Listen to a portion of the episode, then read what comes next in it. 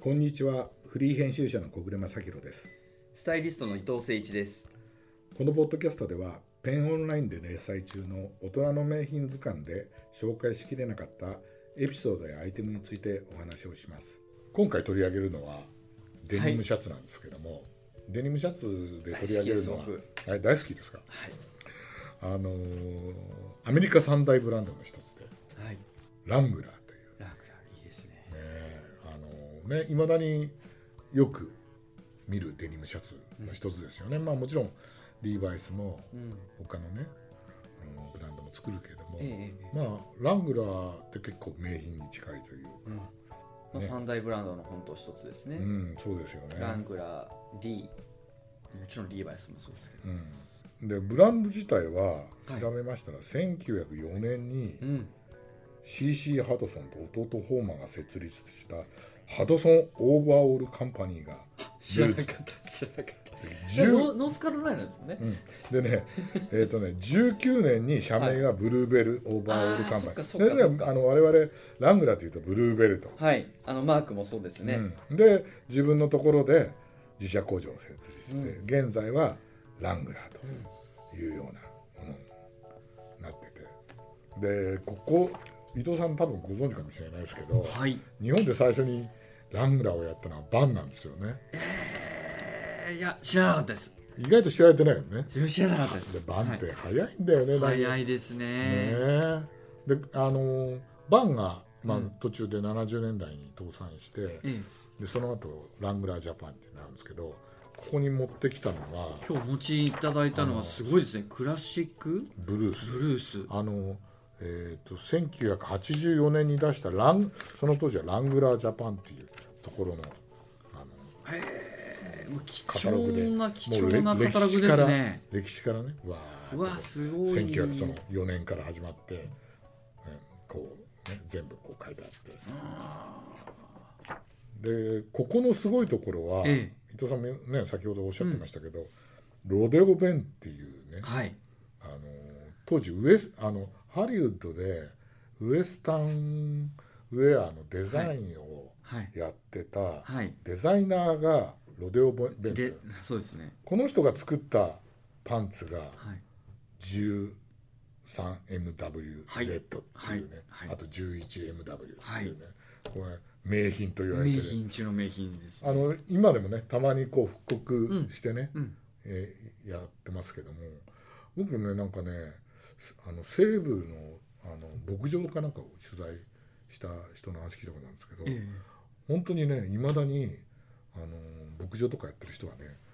ここ行くとねラングランのジーンズばっかりなんですえっておお、そうなんですね。そう。ええすごいっつってましたよそれもう本当ラングラー以外いないんじゃないかってぐらい履いそれやってぱる映画とかの影響もあったりするんですかね。あ西部劇ではい。もうみみんながやっぱりそれ履けばもういいみたいな、ああそれはねかっこいいみたいうな。んでも多分ラングラーと、うんあのリーバイスはやっぱりそういう意味ではあのあの炭鉱そうですねいわゆるゴゴールドゴラッールシドラュッシでュの方の。で炭鉱に働く人のためのジーンズみたいなで丈夫だみたいな言い方をしてたけどそれとウエスタンっていうのを結びつけたのはラングラーとかリーなんですよね、うんだからあのリーの101っていうのもあのカーボーイジーンズだったし、ラングラーもカーボーイのため、ででやっぱりあの例えばリそのジーンズのね伊藤さんが一番象徴的だというリベット、ええリベットもラングラーのそのあのジーンズって、ええうんあの表がソリッドというか、はいはい。あれはね蔵とかを傷つけないとかあ馬とかそうなんですね。うん傷つけないためのはあリベットの使用っていうんはで、いはい、そう言われてみりゃラングラーってあのすごいシンプルなリベッえト、えええええそれもなんかこう理由もあやっぱりそこも理由があるんですね、うんディテールのって、中にでもね。でも、うんそれも聞いたことありますけどその西部なんか行くとレストランに行くにはん彼らはあのラングラーのジーンズにんプレスをかけてセンタークリスをあ、入クれリるスつけてね。履いてたとかはいねはいはい。今今そんなやつはいないだろうけどねはいはいそんなのをね聞いたことありますけどうんうねんうんで今回取り上げるのははい。えーラングラーのデニムシャツそう、その中でもデニムシャツですデね。ニムシャツですいやねこれもいろんなところで切られてますからうんね、うんうん本当よ映画でもそうですし、ははいい持ってきましたよいはいやかっこいいっすねあのーねす我我々がいつも取り上げはるいスティーブン・マックイマックイーンーンもうあのー名品の中では第1回目の人物ですかそうらねあのねパンツはねうんリーバイスうんらしいんですけど、んシャツはデニムシャツでしかもね今とちょっとディテールポケットのディテールが違ってあみそうたいなだそうだいうような感じで、はいまああのえーねさっきも話に出ましたけどラングラーのじいちゃん愛したのはジョン・レノンで,、うんで映画だとブログが運転の,、そうですね、うんこの2人がうね、ん、あの彼はあのあ2人ともウエスタンシャツ着るんだけど、あのジェイク・ギレンホールが、はい、あのデニムのねうん、シャツ着てっていうね、あの出てきますよね。その時はリーなのかなえこの時はリーなのかなああのうんもう片方着てるのはリそうですよー。ね、うんうん、でもこあのジェイク・ギレンホールはね多あずっ分とねラングラーラングラーのラングラーデニムシャツ、ャツ着てますようね、ん、でララングラーのねデニムシャツっていうとあの 27FW っていうのが、うん前も取り上げたっけな名品だって言われてええええええ1950年代に発表されたラングラーのデニム初のデニムシャツがうんうん、 27MW、うんで特徴的なのがあのダブルステッチ、でフラップ付きの胸ポケット、はいえーでここのデニムシャツっていうのが名品でドットボタンっていうのドットボタンねドットボタンでねそういうのが名この品ドットボタンがちょっとこうウエスタンな雰囲気もありますよねそうそうですねプラスなんかデニムシャツっていううね、んうんうんそうですよね。うんで、えー、と今回でも伊藤さんがうん借りていただいたのがそのそうランクラーって、うんなんかあの、まあ、それこそ N ハリットもそうですけど、うんどっかこうファッションブランドと結びつきやすいというはははかよくコラボされていいてセレクトショップとコラボしたりとかはね、い、なんか他のデニムブランドではない、うんやっぱその発祥もあるかもしれないですけど、うんデニムのうんあのブランド自体のイメージが、うんなんかそうコラボしやすいというかあたくさん出てると思うんですけどなるほどその中で今回紹介なのはあの FCE っていうあはいところとの、まあ、今期のあのコラボのやつですすごい大胆に、これ写真ね多分あの記事見てもらえば分かるんですけど、うん、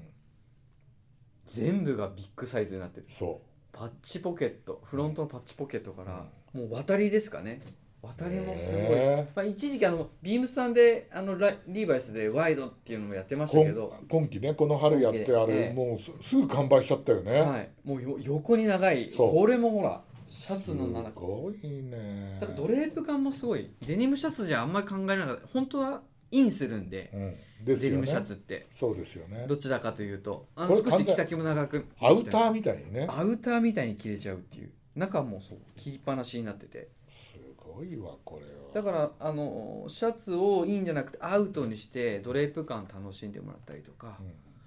なんかねベースはねその名品の 27MW はいのうん後継モデルのうん 127MW っていうモデルをベースにしたらしいよまマニアックですね言って あの調べたはいうんマニアックですね、うんでももうほんと一番特徴的なのはもうこれ大きなポケットですよねこれがねすごいねだから完全デザインしてるデザインしてる一からデザインし直してるって単なるコラボじゃないねこれねそうなんですよだからうん襟元もこれあの元のネタのそのステッチが入りますはいね、はいはいはいカラーの部分、はい襟元の、はいこれももう本当に入らない、入らないんだコバステッチにしてるんだね、うんで首もちょっとこう人形さんの衣装ドールはあウェアみたいな形でちょっと素晴こらうデしいィテールもデフォルメされてるってあ感じあなるほどねこれだったらさ完全さストリートウェアというかうんモード、ノードにも着こなせますね女性なんかでもいいよねいやいや女の子多分結構買ってらっしゃる方多いと思います ーすごいいじりだわこ れは結構ねでもさでもその胸ポケットのはいはいダブルステッチうんも含めて、あと、えー、とペンペン差しとかもは再い現ついてまますねでドットボタンがね、その特徴的なパールボタンだからあのオリジナルをちゃんとね、あのにリスペクトしながら作ってるそっうて、ですね単なるあのディテールを取り入れただけじゃないっていうのはがははい分かる、うんこれがやっぱり名品の素晴らしいところだと思うし、なんか全てに理由があるわけじゃないですか。はいそういうのをちゃんとリスペクトして作ってるっていうのがいいですよね。いいですよねいいですよね。ううんんいやねデニムシャツは伊藤さんねお好きだっておっしゃってたけど、はいもうダンガリーからシャンブレーからデニムシャツも大好きですねそうですよね。はいうん、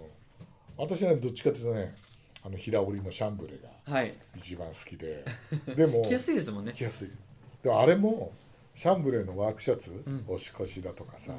あるいはボタンダウンだとラルフ・ローレンとかさ、ええああいうの着てるんだけどあの毎日のように着てる時期があるんだけど、はいはい全然着なくなってさ時期があって、はっい、ていうなんか不思議なうん、素材で、デニムシャツってそういう意味ではさちょっと流行があるなってありますねそれこそこれ1枚で着れますけど、うんあのーイタリアのブランドだともうジャケットの下にニットタイとかしてあああのーそうだよね、ええシャンブレだったりデニムシャツうをんちょっと楽しむうんドレスの方に振っちはゃういっていうのも、はいなんかそあるよのね差があってはいうんいいかなってでなおかつデニムシャツでやるの着るのと、シャンブレーシャツでタイドアップするのと全然違う違うじゃないですか そう本当にその通り、ねはいだよねだからツイードなんかだと冬のツイードなんかだとデニムにしたいなとかはっいはいはいはてい思うじゃないですか、はい、ねおっしゃる通りそうですよねそうはいいうアイテムだから、うん不思議だなって思ってなんか素材のだったりあの形もそうですけど素材で全然その見え方が変わるんで、うん、ですよねいやねあのラングランの中でええ名品が多い中で、まあ今回ねデニムシャツでしかもこういうように大胆 にねね、FC さんって私あのバッグのブランドだと思ってたいやら僕もそうですよ、最初ね、はい最初展示会に行った時えバッグが山ほどあってそれで通ってたらある日なんかあの「あの東コレに出るから見に来てくださえ、い」とかっあ あてそ言うわでれすてかはいはでい見に行ったら、ええ全部フルアイテムでやってるやつで、はいはい最近はあれですよねこういうデニムシャツだけじゃなくていろんなブランドと南画とやってたありそとかうですさそうですアコウンタバーースもと作ってたりコンバースともやってたりとかね。えねもともとなんか山根さんってうん、なんか DC ブランドにいた、ああそうなんおですねね、奥様の山根さんっていう人ともや,、へやってたとかなんとかって書いてるところがあってえぜひねあの代官山の八幡通りあそこにねはいオンリーショップがありますよね路はい面店があるのでぜひ覗いていただけれねでば、バッグはもうめちゃくちゃねそうです人ね気だからはいはいねまあ、そこはもう本当バッグだけじゃなくていろんなサイドにもう洋服がぐわーってあるので最近行ってないけどそうなんだ最初行った時はね、バッグだけしかなかったでそすうかバねッグしかなかったけど中心でしたよねあと FC ってどうやって読んでいいのか分かんないみたいな F スラッシュ CE とかですね、はいうん、でもねなかなかうん味のあるコラボで、ええでもそういうのもちゃんとやっぱりあの、ね、本物をちゃんと理解してやまらあ、れる、リスペクトあってディテールにもこだわってるんで、うんいい、ね、ブランドを伊藤さん見つけていただいたんで、非常にそれでラグラだったっていうのが良いいですねそう素晴らしい、ありがとうございますありがとうございました